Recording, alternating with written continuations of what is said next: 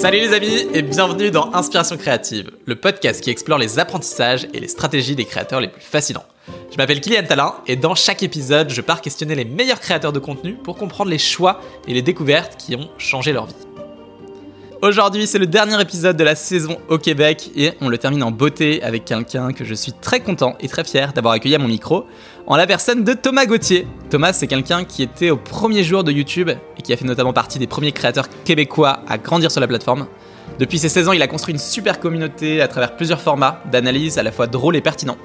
Mais il a décidé de pas s'arrêter là, et en 2022, il s'est lancé le nouveau défi de sortir un album de musique. Et vous allez voir que notre échange a eu lieu en plein dans la création de cet album, ce qui donne des pépites vraiment intéressants. Comme tout créateur de contenu, il est passé par des moments difficiles, et on sent sa vulnérabilité, ses craintes et ses doutes sur son activité de créateur de contenu et comment elle va évoluer. Dans cet épisode avec Thomas, vous allez apprendre les principes de fond qu'il a construits pour ne pas se laisser avoir par la procrastination. On a aussi parlé de la méthode qu'il utilise pour faire taire ses peurs et les remettre à leur place, et surtout pourquoi vous ne devriez jamais vous questionner sur si ça a déjà été fait ou non. C'est parti pour un sacré épisode avec Thomas, je pense que vous allez l'adorer. Salut Thomas, Salut Kylian. comment ça va? Ça va toi? Très bien. je, vais, je vais prendre ma gorgée. Vas-y, prends ta gorgée. Là, Ok. il y a- J'ai juste une petite règle pour toi pour les micros. Ok, C'est- ouais. Si tu parles comme ça, On n'entend plus. Donc euh, tu Je vois, là, là, vraiment. là, euh, ça va. Ok. Et si tu vas trop loin, après on n'entend pas. Ouais. Ok, Ça marche pas. Ok. Écoute, je suis très content de t'accueillir sur le podcast. C'est un plaisir et, euh, et c'est marrant parce qu'on discutait un peu en off aussi des, de tous les interviews que tu peux, qu'on peut faire en général qui sont parfois un peu stressants, on se Mhm. connaît pas, etc. et que c'est pas évident de parler de soi. Ouais. Et moi j'ai envie qu'on prenne vraiment une heure où On se met bien. ouais, on est bien, tu vois. Moi j'ai envie de prendre soin de toi aussi et qu'on puisse passer un bon moment. Euh, je trouve que c'est mon rôle aussi en tant que, en tant qu'intervieweur. Euh, sur cette nouvelle saison, il y a une question que j'aime bien poser au début, qui est une question qui est un peu centrale pour moi dans ma réflexion sur euh, la création et ce qu'on fait Mhm. qui est relatif à à quel point la créativité et tous nos projets, c'est ce qui nous rend aussi vivants. Tu vois, Mhm. vraiment, genre, moi j'ai l'impression de vibrer quand je fais le podcast, je suis, je suis content d'être là, etc. Ouais. Euh, et donc moi, la question que je voulais te poser, c'est, euh, toi, dans ce que tu fais, qu'est-ce qui te rend le plus vivant, le plus enthousiaste, le plus...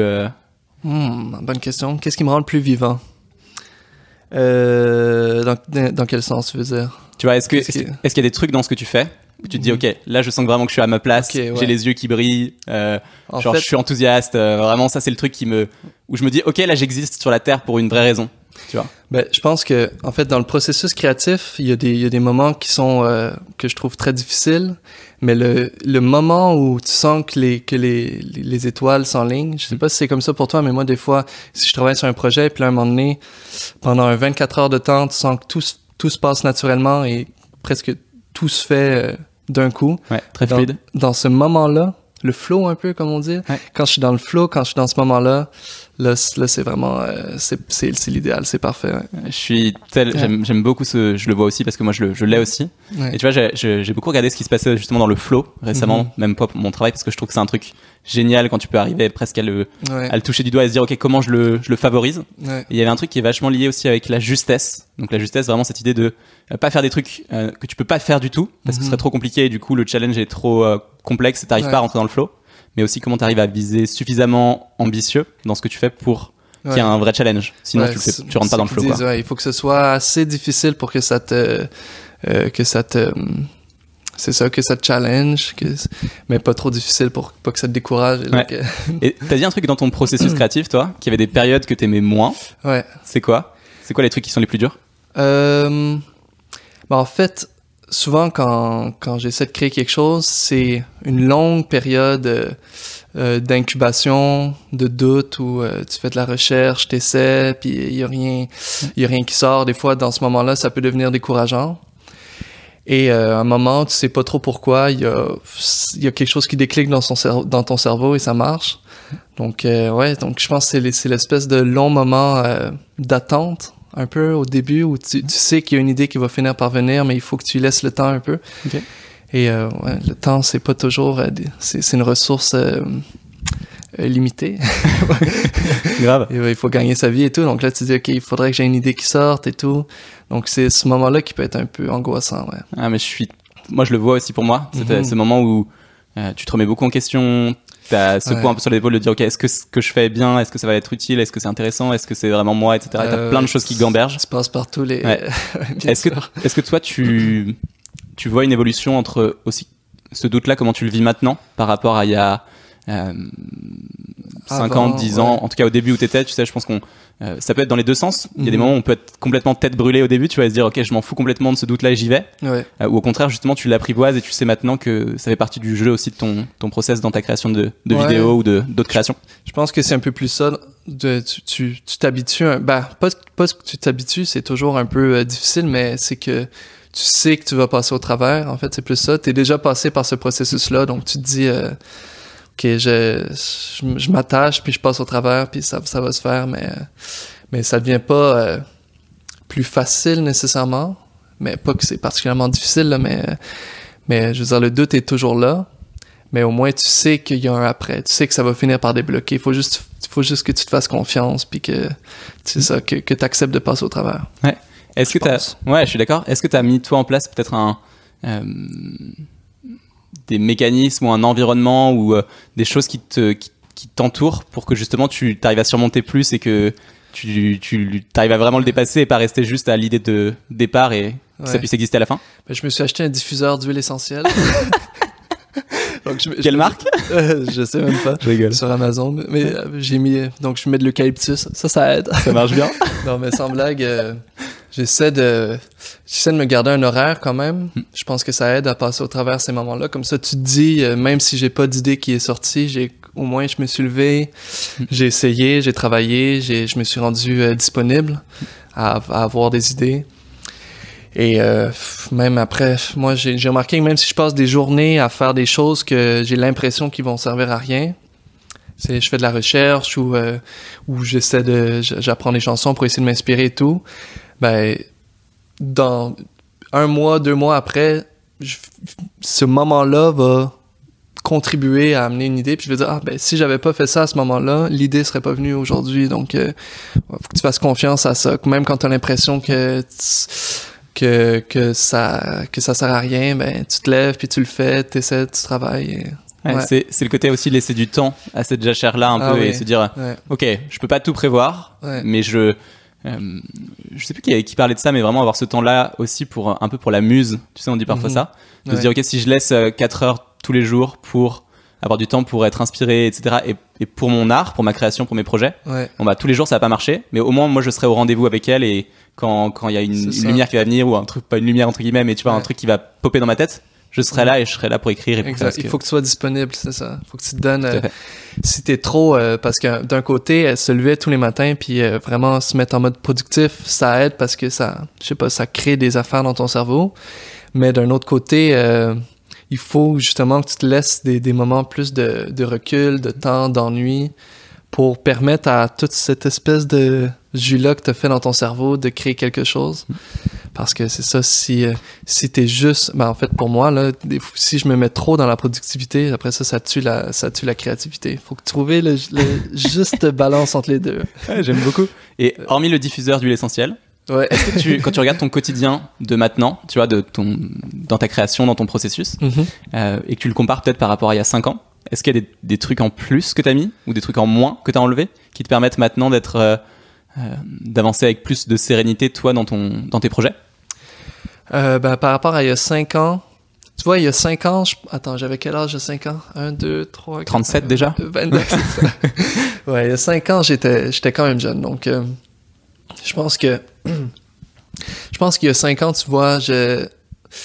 Je prenais pas l'habitude de sortir de chez moi pour euh, changer d'environnement, puis de me faire un horaire euh, vraiment. Tu vois, là, j'essaie de, quand c'est possible, de sortir dans un café, puis de- d'aller travailler un, un 4 heures, disons, ou d'aller à la bibliothèque ou des trucs comme ça. Donc, je pense que c'est- c'est quelque chose que je faisais moins dans ma routine, puis je me suis rendu compte que ça, que ça aidait juste euh, de changer de, de changer de chambre, là, de changer de salle. Tu vois, dans la pandémie, c'était Dur, hein, c'était pas idéal de se lever le matin et d'être comme, bon, ben, je vais être là toute la journée. sur mon bureau. Sur mon bureau, je- moi, je, l'ai- je sais que je l'ai assez mal vécu.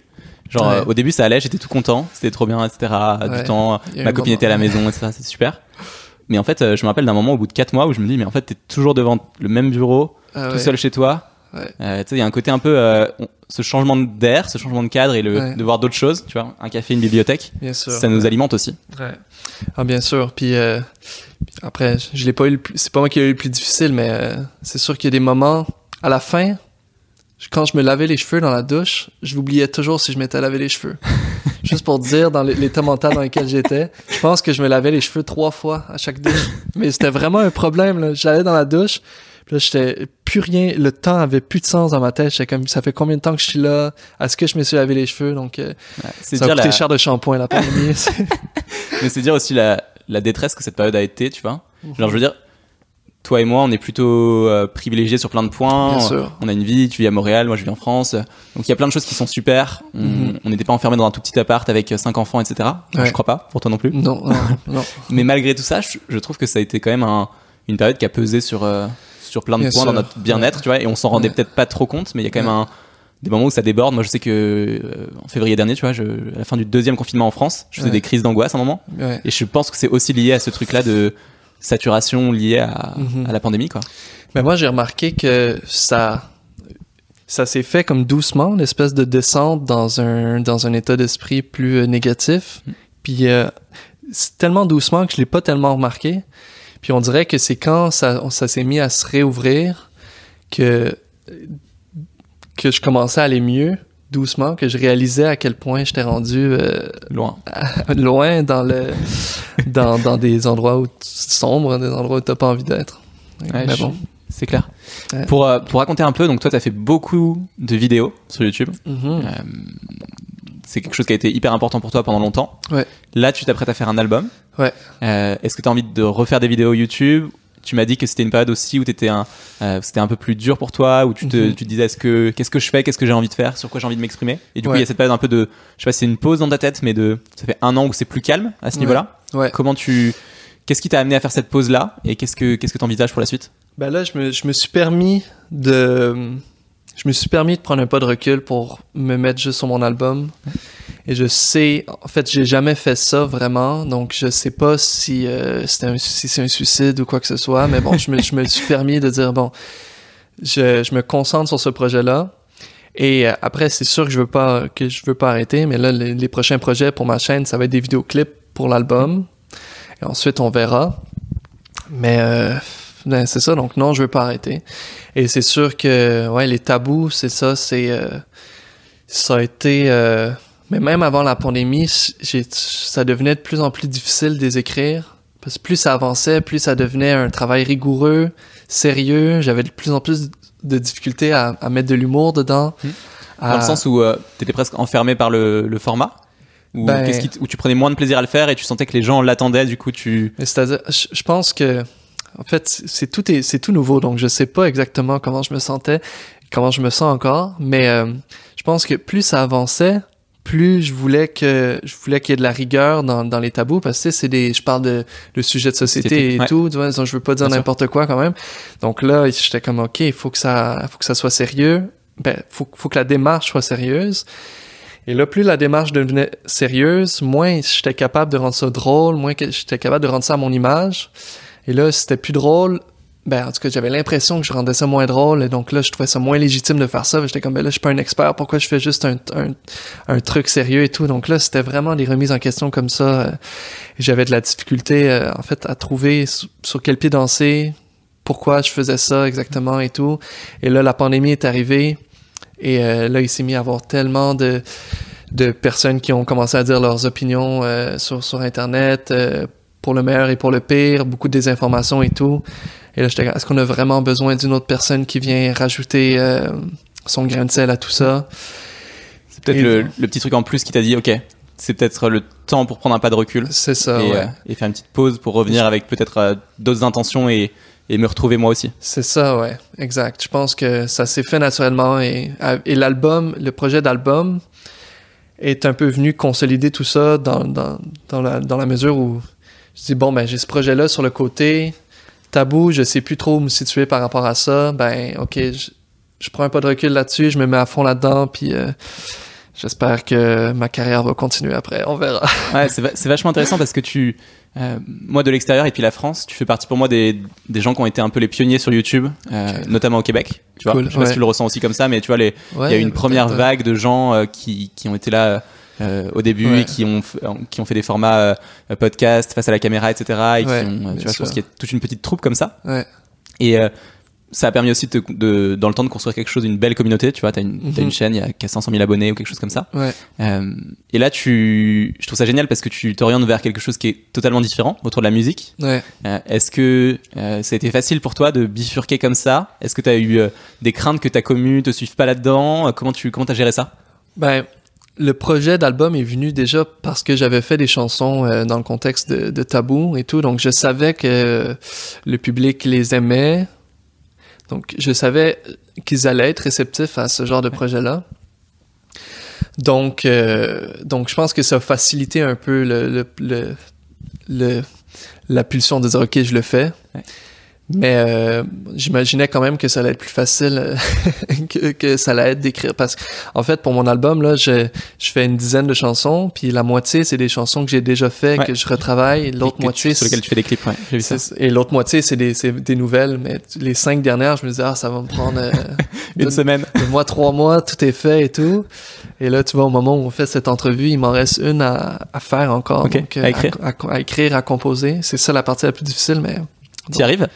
Ouais, ben, une à la fois. C'est c'est fou parce que je te sens c'est c'est vachement intéressant de te voir là à ce moment-là parce que je sens aussi à quel point tu sors ça de tes, tes tripes quoi et Ouais. et il y a bah, de la même manière que sur une vidéo il y a toute la gamberge tous les doutes tous les questionnements de machin truc sur quel pied je danse Ouais. bah j'ai l'impression que là aussi tu dois aller chercher des trucs et te dire euh, euh, tu te réinventes complètement finalement on dit euh, je, je pars faire de la musique Ouais. Euh, c'est j'en ai fait un petit peu par le passé il y a eu des trucs mais là je décide de le faire sérieusement ouais. et ça demande d'aller chercher d'autres trucs aussi en toi qui sont hyper difficiles aussi à les trouver Oui, c'est sûr, c'est sûr. Puis, tu, c'est ça, il n'y a pas de bonne façon de, trouver ces choses-là, ça se fait naturellement. Donc, euh, mais comme on disait au début, il faut que tu te laisses le temps. euh, puis après, il y a un côté, à un moment donné, ça débloque. Ça, en tout cas, pour moi, dans, dans les chansons. Après, moi, ça reste toujours, euh, je veux dire, je me considère pas comme un musicien vraiment.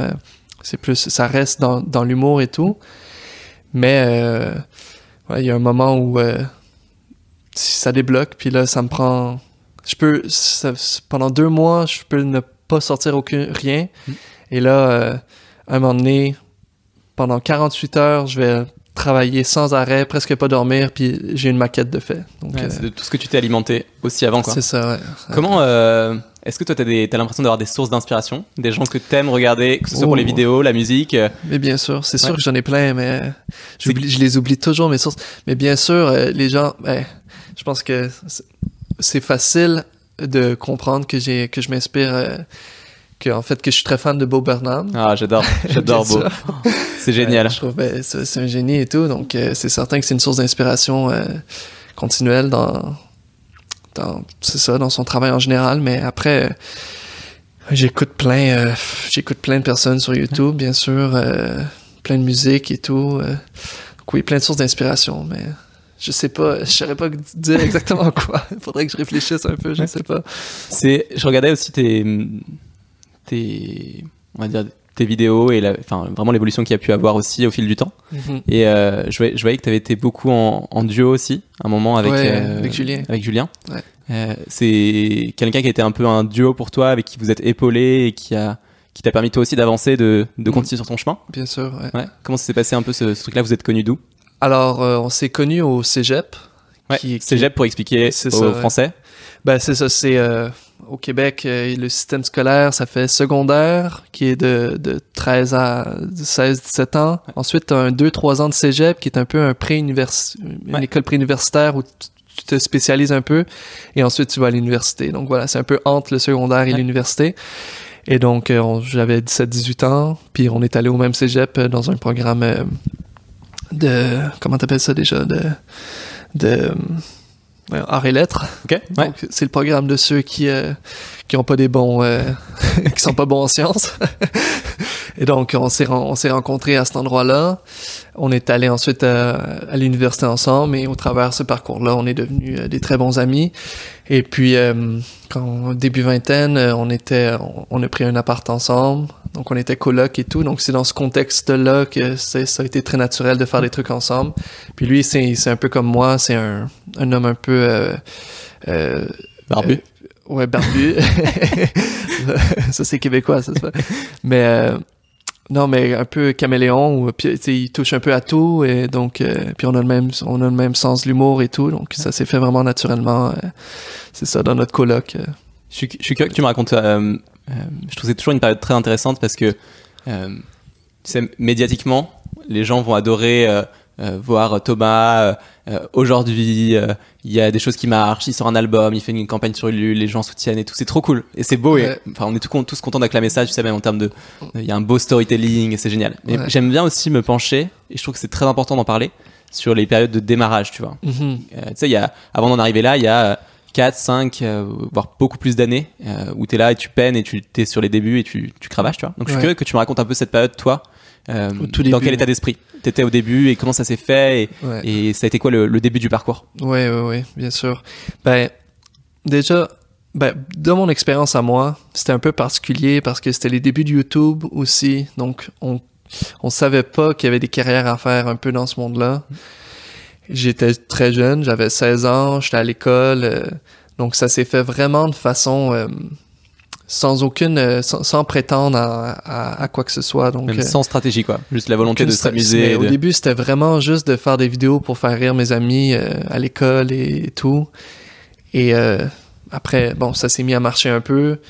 Puis vu que c'était les premiers, j'avais euh, 1000 abonnés. Puis j'étais comme, oh my god, c'est incroyable ce qui est en train de se passer en ce moment.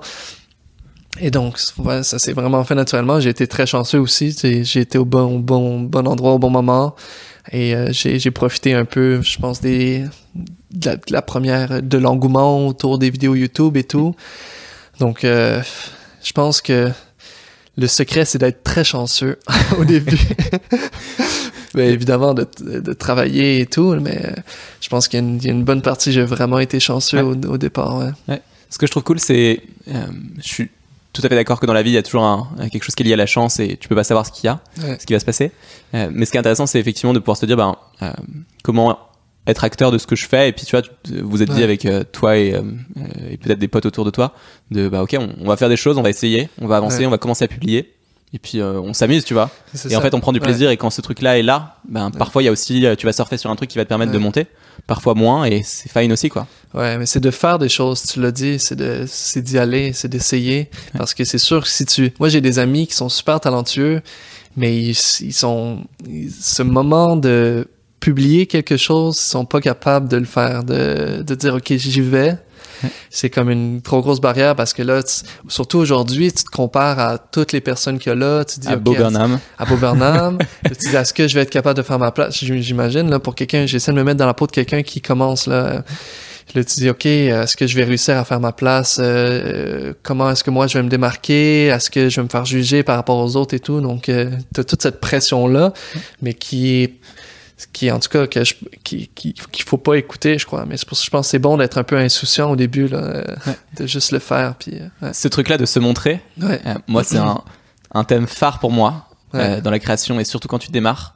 Je pense que le plus tôt tu arrives à faire sauter cette barrière de j'ai peur de montrer ce que je fais, j'ai peur de montrer mes, mes projets, mes créations, j'ai peur de me montrer moi, le plus tôt tu peux commencer vraiment à construire quelque chose. quoi. C'est sûr. Est-ce que tu as des, des conseils ou des principes que toi tu donnerais à quelqu'un qui, qui a envie d'aller encore plus vers ça, de d'oser se montrer, tu vois, d'oser montrer son travail?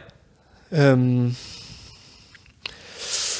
Ben, c'est juste, c'est facile à dire, mais c'est de juste y aller. Ça va pas être dramatique. C'est ça. Là, souvent, on se fait des grosses idées par rapport à ça, mais c'est ça que je dis à mes amis, mais ça marche pas non plus. Donc, Ouais. je sais pas si c'est un bon conseil, mais Ouais. c'est pas. euh, il, il va rien se passer de mal. Le- il va juste, ça, ça, tu- toute la pression que tu te mets sur le, surtout, je pense, c'est le premier, le, le- le premier truc que tu mets, c'est le plus difficile. Mais une fois que tu le fais, tu vas dire c'était juste ça, vraiment, c'est pas grave. Puis une fois que une fois que la roue commence à tourner, mais là, je, je pense que ça, c'est comme c'est comme tu mettais de l'huile, ça commence à se faire tout seul. Et là, la pression s'en va. Puis euh, Tu te rappelles toi de la première chose que tu as Ouais. faite et publiée? Et Ouais. comment tu te sentais? Euh, ouais, ben, attends, comment je me sentais? Ouais, je pense que j'étais excité. J'étais nerveux un peu, je pense. Je me rappelle, c'était euh, quand j'avais commencé. Mais c'était avant même les trucs, euh, avant même la vague Norman, Cyprien et tout. Je faisais des trucs, euh, mais là, il y avait pas de YouTube français. Donc, c'était j'essayais d'aller dans le marché anglophone. mais c'était même pas en anglais, c'était juste, euh, je faisais des trucs sans parole, mais c'était nul, là, mais à un point, là, t'as même pas idée, mais c'était des espèces de sketchs dans lesquels il y avait pas de parole. Et donc, le premier truc, euh, c'était euh, un concept euh, où j'avais une glissoire dans la cour de mes parents, puis là, j'avais fait un montage de moi qui glissais, là, en gros, là. C'était c'était le concept. l'air incroyable. C'était excellent. Et, euh, et donc, euh, j'ai fait ça, je l'ai monté, je l'ai mis. Et ouais, je me rappelle que c'était c'était vraiment excitant. Mais c'était positif, c'était une bonne excitation. Et... Ouais. Je, je sais que moi, je, me- je me rappelle bien il y a quelques années la première fois que j'ai publié un truc sur internet. Alors moi, c'était un, Ouais. un article que j'avais écrit. Donc j'aime bien Ouais, écrire. Ouais. Et j'avais publié un article. J'avais même pas de blog à l'époque, donc c'était sur LinkedIn. Ok, cool. Et j'avais écrit un Ça truc. allait viral. Euh. Non, non, pas du tout. J'avais écrit un truc sur. euh, euh, J'avais appelé ça euh, l'aventurier et le bibliothécaire. Donc c'est vraiment avec un- une réflexion sur comment tu peux être dans la vie soit un aventurier, donc tu vas être dans la jungle à défricher des trucs, soit un bibliothécaire, c'est-à-dire regarder l'extérieur et essayer de noter des trucs. Enfin voilà, c'était. C'est très nul aussi. Intéressant. Et euh, j'ai fait un, un truc que je voulais partager là-dessus. Et je me rappelle très bien, j'étais terrifié. Euh, je- tu sais, tu te dis, bah, waouh, c'est la première fois que tu mets un truc dans le monde. Ouais. Et on a tous un peu ce niveau différent d'insouciance. Ouais. Et moi, je me dis, putain, tu t'exposes quand même. Et, euh, et en fait, comme tu dis, quand tu commences à mettre un truc derrière, ça, il y a de l'huile qui se met. Et ça devient de plus en plus facile. Maintenant, bah, on est là, il y a des caméras. Moi, ça me, on est bien, quoi. On est Ouais. dans le salon. Exact, c'est d'y aller, c'est ça. Je suis curieux de discuter avec toi de ton, euh, du rapport que tu as aussi avec euh, les réseaux sociaux. Mhm. Euh, tu vois, moi j'étais assez étonné de.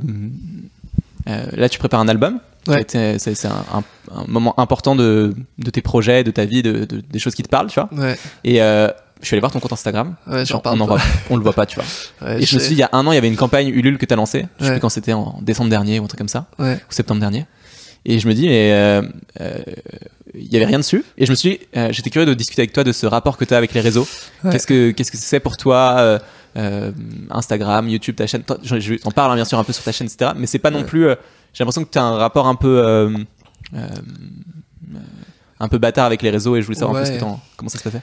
Ben, je, j'ai, j'ai de la, c'est pas, en fait, je sais pas, mais c'est pas naturel pour moi. Il y a des, il y a des gens qui sont super bons pour toujours euh, donner des nouvelles et tout, et euh, toujours créer du contenu au jour le jour, mais euh, pour moi, c'est vraiment pas naturel. Je sais pas comment les gens font. Ok. Mais euh, je me trouve pas bon pour faire ça. J'aime pas particulièrement ça. Ouais. Je trouve pas que ma vie est particulièrement intéressante.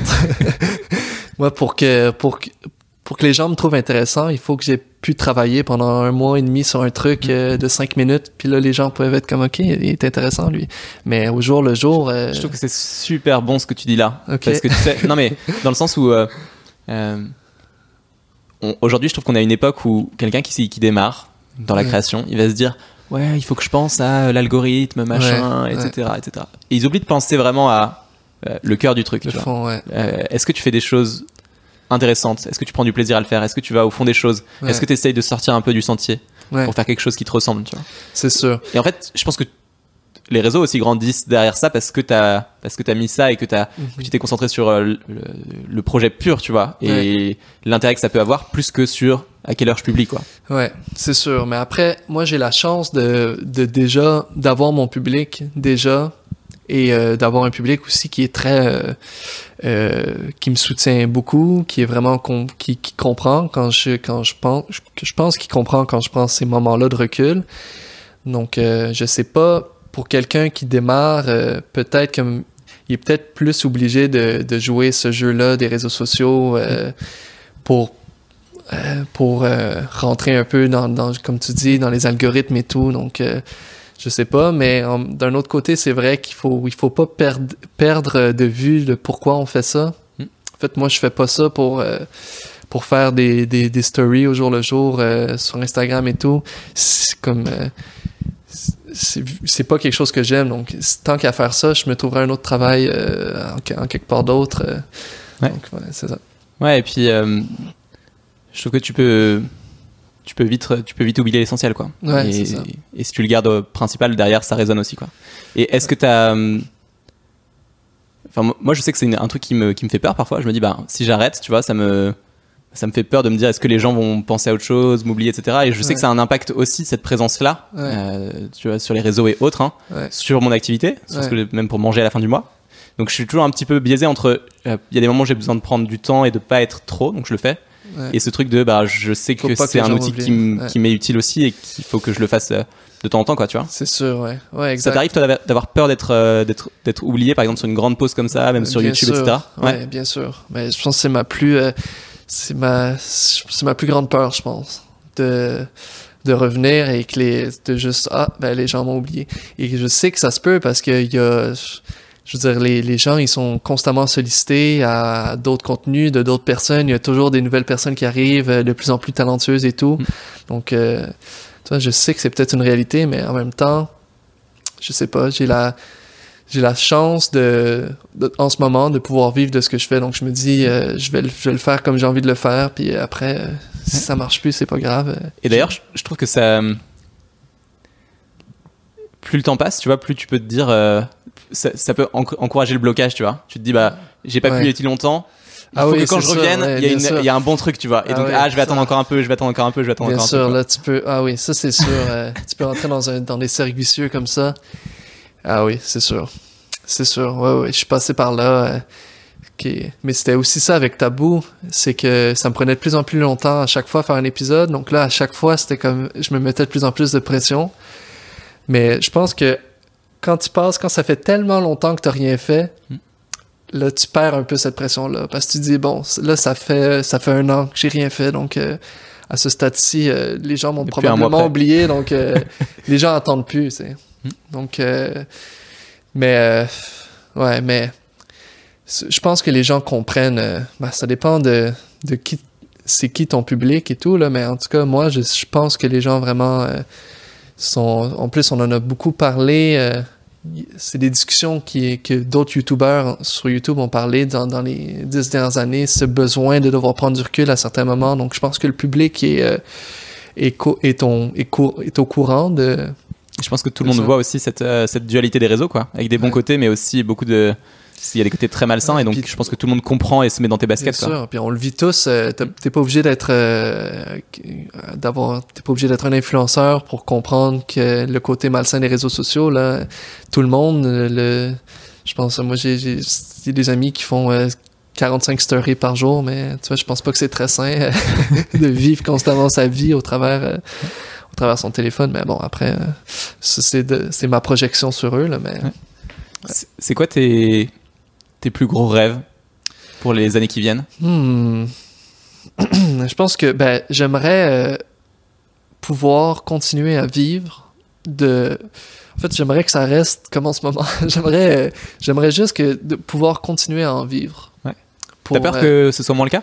Ouais, ben oui. J'ai peur que ça arrête de marcher. C'est, je pense que c'est ça ma, ma plus grande peur. Mais, mais bon, après, t'as pas le contrôle là-dessus, mais j'espère juste de pouvoir continuer pour le restant de ma, vie à pouvoir ce que je, faire ce que je fais, c'est-à-dire de, prendre, euh, de, trouver des projets qui me passionnent, de pouvoir prendre le temps de les faire, de pouvoir les mettre et d'avoir un, bon retour et tout. Donc voilà, si ça, ça peut continuer, vraiment, euh, je serais la personne la plus heureuse. Mais, euh, je veux dire, c'est pas grave. J'essaie vraiment de, de, de me faire à l'idée que ça va peut-être arrêter un jour. Et euh, bon, c'est pas grave. J'aurais, j'aurais eu la chance quand même de. Ouais. C'est peut-être un peu Et puis- cynique, mais il n'y a pas de raison non plus, tu vois. Je, je trouve que t'es- tu vois, Ouais. tu continues, tu te donnes, ça avance. c'est Il sûr, y a mais l'album qui arrive. après, il y a pas, y a pas de raison quand les choses marchent des fois. Donc, euh, je me dis, il y a, peut-être pas de raison quand les choses vont arrêter de marcher des fois. Des fois, c'est juste, euh, tu vois, c'est un moment, les gens, c'est un contexte et tout, ça marche. Et donc, euh, peut-être que dans un contexte et tout, ça marchera plus. euh, Je trouve ça génial que tu nous que tu que tu me partages ça parce que on se dit bah quand on te voit de l'extérieur on se dit ok le mec a une grosse chaîne YouTube, euh, il y a Ouais. des choses qui marchent, des projets, il fait un album, une belle communauté. Je trouve ça trop cool. Et en fait qu'il y ait encore cette peur en toi de se dire bah en fait tout ça ça peut être éphémère et demain ça peut se casser la gueule et, en être conscient. ouais. Ça m'étonne et en même temps ça me rassure. Je me dis que ben on est tous, moi je, je, je- j'ai une jeune activité et je me dis ben putain ouais ça peut tout se casser la gueule à tout moment et j'ai Ouais. envie aussi de continuer et de me dire bah voilà Ouais. euh, j'ai envie de continuer 10 ans à faire ça tu vois et 20 Ouais. ans même et c'est trop cool. C'est sûr, mais je pense il y a des côtés sains et des côtés malsains à penser comme ça. Là. Je pense qu'il faut pas non plus rentrer dans cette espèce d'angoisse euh, trop profonde, ça peut devenir un frein. Mais euh, je pense que il y a un côté de délivrance aussi, tu vois, comme moi, mon projet d'album en ce moment, je me dis, bon ben, c'est peut-être la dernière chose que je fais. Donc, euh, je, vais, je vais le faire Ouais. comme si c'était le, le dernier projet. Un projet que je vais regarder dans 20-30 ans. Je vais me dire, ah, je suis vraiment fier de ça. J'aurais pas coupé les coins ronds là-dessus et tout. Donc, euh, et ça, se dire ça, ça, ça délivre. Tu dis, OK, je vais prendre le temps, c'est pas grave, je le fais. Puis au pire, c'est, c'est pas grave. Comme, euh, ben, tu sais, on parle de chance depuis le début et tout, mais j'ai aussi, j'ai la chance, euh, je suis super bien entouré, j'ai mes parents et tout, j'ai ma copine. Donc, euh, si jamais ça arrête de fonctionner, c'est vraiment pas la fin du monde. Je vais retourner aux études, devenir sociologue, je sais pas, faire mes affaires, mais bon, pas grave. on, on discutait hier avec Safia Nolan, Ouais, qui, cool. était, qui, est, qui est venu, euh, qui est venu ici. Ouais. Et, euh, et on, il y avait aussi cette constatation que tout ça, c'est, c'est pas qu'une trajectoire qui monte, tu vois, Mhm. mais plus une succession de projets qui fait montagne russe aussi. Ouais. C'est-à-dire que là, ton album, tu sais pas si ça va prendre ou si ça va pas prendre, mais à la limite, si ça prend moins que d'autres choses, ça n'empêche pas que derrière, il y a un, autre truc, tu vois, qui, Ouais. qui prennent et qui prennent mieux, etc. Et que je trouve que c'est rassurant aussi de se C'est dire qu'on ouais. n'a pas cette pression de faire toujours des choses parfaites. Et en fait, on a, plutôt si on prend du plaisir et qu'on s'applique à répéter et à, quand on termine un projet et qu'on a donné tout ce qu'on pouvait dedans, comme l'album, Ouais, bah, il y aura peut-être un autre projet derrière qui sera whatever, c'est vrai. ouais. tabou ou autre chose, ou Ouais. un documentaire ou un film ou n'importe quoi. Ouais, non, c'est vrai que c'est bonne- difficile de se, se rappeler ça des fois, mais c'est un bon point, là. C'est vrai. De se dire que c'est pas la fin du monde aussi si ce projet-là fonctionne pas. Ça veut pas dire que c'est la fin de, de ta carrière ou de ta vie et tout, quoi. Donc, euh, ouais, c'est vrai. Bravo, Safia. Est-ce que euh, il y a, il y a des, deux questions que j'aime bien poser à la fin Ouais. de l'interview.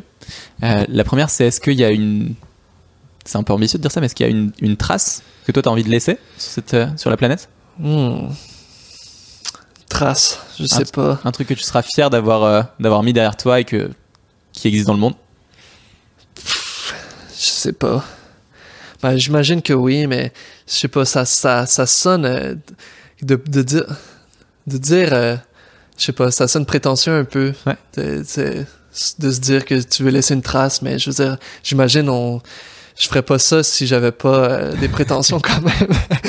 Euh, je veux dire, euh, c'est ça, ça peut être l'ambition, elle peut être différente de la prétention, tu vois. Euh, ça peut être une trace, ça peut être aussi très sain, tu vois. C'est juste euh, Ouais. laisser une marque pour avoir aidé certaines personnes sans être euh, être être devenu le plus gros euh, Ouais. euh, YouTuber ever online. Non, mais même, vois, tu vois, de dire, tu vois, mais j'aimerais que, j'aimerais que mes projets aident certaines personnes à, à, à passer à travers certains moments, tu vois, c'est comme ça. Moi, je le vis, souvent, je le vis, euh, c'est thérapeutique pour moi de le faire. Ça m'aide à, ça m'aide à, à donner du sens à, à certains, à des enjeux, ça m'aide à donner du sens à, à certaines émotions que je vis, à certaines introspections. Donc, j'espère que pour certaines personnes, ça peut, euh, ça peut, euh, ils peuvent regarder ça, puis ça peut répondre à, au même questionnement que ces personnes-là ont, ont en eux. Donc, euh, voilà, c'est peut-être ça, ouais. C'est peut-être, euh, j'ai envie que les gens puissent bénéficier autant de ce que je fais. que ça que- puisse être thérapeutique que aussi pour eux, quoi. Pour eux, ouais. Je trouve ça, je trouve ça vraiment très cool. Cool. J'ai une dernière question pour toi. ouais. Euh, Il y a pas mal de gens qui écoutent le podcast qui sont eux sur des chemins plus euh, Ouais. au début, tu vois, de, de, de ce qu'ils font. Et, et moi, j'ai envie que le podcast puisse aussi venir euh, euh, envoyer des petites étincelles, des petites inspirations et à des gens pour se dire, ok, j'y vais et je continue, j'avance, etc. Ouais. Et pour peut-être euh, avoir plein d'autres Thomas Gauthier un jour Yes. qui sont qui sont venus aussi grâce à cette interview. Ouais. Est-ce que toi, tu as un, un principe, un conseil, une idée que tu as envie de transmettre à quelqu'un qui est dans cette situation au début du chemin? Ok, un principe. Euh, Laisse-moi réfléchir. Une idée à transmettre à quelqu'un qui commence en ce moment, qui essaie. T'es en train d'essayer. Euh, T'as le droit de prendre le temps, n'y a, pas de- y a pas de pression. Franchement, euh, y a- c'est tout à fait fine. prendre une heure de. Ça part en méditation. ouais. Ben, je pense que c'est de se faire confiance. euh, je pense que ça, ça, ouais, ça part de. Ça part de là, je crois. C'est de, de, de croire, vraiment de le croire que tu es capable de le faire. Parce que. Voilà. Et de, et de, et de te faire confiance aussi que, que c'est ça, que tu es capable et que ça va débloquer. Il y a un côté, je pense, à la, à la créativité, à la création qui peut pas. euh, qui peut pas être expliqué. Donc. euh, il faut, euh, oui, c'est bon de, de, de se renseigner, d'écouter comment les autres ont, ont réussi, mais il y a un côté que je pense que tu peux juste découvrir en le faisant. Tu vas découvrir comment ça marche pour toi. euh, et, et, et voilà, peut-être que c'est ça. Je sais pas. C'est difficile à expliquer, mais c'est comme un peu essayer de décrire une couleur ou un goût ou euh, c'est c'est vraiment c'est c'est hyper humain, c'est subjectif, c'est dans le- c'est dans l'expérience Ouais. euh, humaine de le faire. Donc euh, voilà, fais-toi confiance et, et essaie d'avoir du plaisir. Je pense c'est ça. euh, essaie de ressentir le plaisir de créer. Puis puis euh, voilà. C'est magnifique. Euh, mais tu sais, c'est marrant parce que plus le, plus le podcast avance, tu vois. Ouais. euh, là, on est entre les épisodes 30 et 40, donc il y a quand même déjà quelques, Ouais, quelques même. personnes qui sont passées derrière. Plus je me rends compte que mon but avec ces interviews, c'est pas de, de, que les gens puissent plaquer sur eux Mhm. des conseils que toi tu vas donner. C'est-à-dire qu'il y en a qui vont faire mouche avec certaines personnes, mais pas avec tout le monde. Par contre, je suis convaincu que écouter ce genre de, de moments, c'est quelque chose qui transforme aussi notre identité en tant que personne. Tu vois, Ouais. c'est se dire, je vois des gens qui, sont qui, qui ont fait ça, donc il y a des choses qui sont possibles. J'entends certains conseils qui résonnent plus ou moins, Ouais. et petit à petit, je m'alimente. Tu vois, comme, comme toi, tu pourrais avoir euh, Casey Neistat, euh, Bob Ouais. Burnham et d'autres qui vont venir alimenter qui tu es. Et ben Ouais. tu te dis, ok, bah, j'ai vu qu'ils faisaient ça et que c'était possible. Du coup, bah, il y a une étincelle qui se produit en moi aussi et je le fais. Ouais, Et je trouve que tu vois ton témoignage là est, est juste génial. Donc euh, Cool. merci pour ça. J'ai un petit cadeau pour toi. J'ai Oh, toujours un petit cadeau à la fin. Est-ce que tu aimes lire? Oui, bien sûr. Ok. ouais. Bon, Ouais. on va tenter. Je sais jamais. Ah. Petit livre. Alors je n'ai pas de, je n'ai pas de papier cadeau car je suis au Québec et c'est compliqué. Mais j'ai un petit livre pour toi. Ah, je sais pas si c'est tu l'as déjà lu. Euh, Bernard, les fourmis. Ah, euh, oui, je l'ai déjà lu. Attends, mais pour la, pour la caméra, je vais dire non, je l'ai jamais lu. Merci, mais ça fait longtemps. En fait, écoute, ça fait longtemps. Je l'ai Ouais. lu. euh, ça fait plusieurs années. C'était excellent. Très très bon livre. Et j'avais envie de le relire et de le mettre dans ma collection chez moi parce que je l'avais loué à la bibliothèque, tu vois. Et ben, Donc c'est à moitié réussi. Ben, c'est vraiment vrai gentil. livre. Merci, vraiment, euh, c'est cool. hein. C'était pas nécessaire. Et Bernard Waber est venu sur le podcast, sur l'épisode Non, 10. mon Et Dieu. tu vois, par rapport au sujet qu'on a évoqué, Ouais. je pense que même pour toi, écoute-le. Ça va Ok. beaucoup te parler. Cool. Notamment sur euh, mettre, prendre du temps. euh, c'est quelqu'un qui est assez fascinant sur plein de points, même Ouais. spirituellement. Euh, Intéressant. voilà. Mais Eh oui, euh, je vais l'écouter, le. Déjà, il sera dans ta bibliothèque au moins. Merci, eh, c'est vraiment gentil. Avec grand plaisir. C'est cool. Merci ouais. beaucoup Thomas, c'était vraiment super chouette de discuter avec toi. Merci et à toi. Je suis très content. J'étais vraiment touché parce que je, je sens que c'est aussi un moment où tu tu t'es livré, tu as pu aussi partager des trucs qui sont pas faciles sur euh, euh, le doute et les moments où ben, Ouais, ouais, ouais, on est à une période de ta vie où il y a plein de changements et plein d'évolutions ouais, et absolument. que, et que tu t'avances là-dedans quand même. Et merci pour ça. Merci de m'avoir écouté et merci de l'invitation.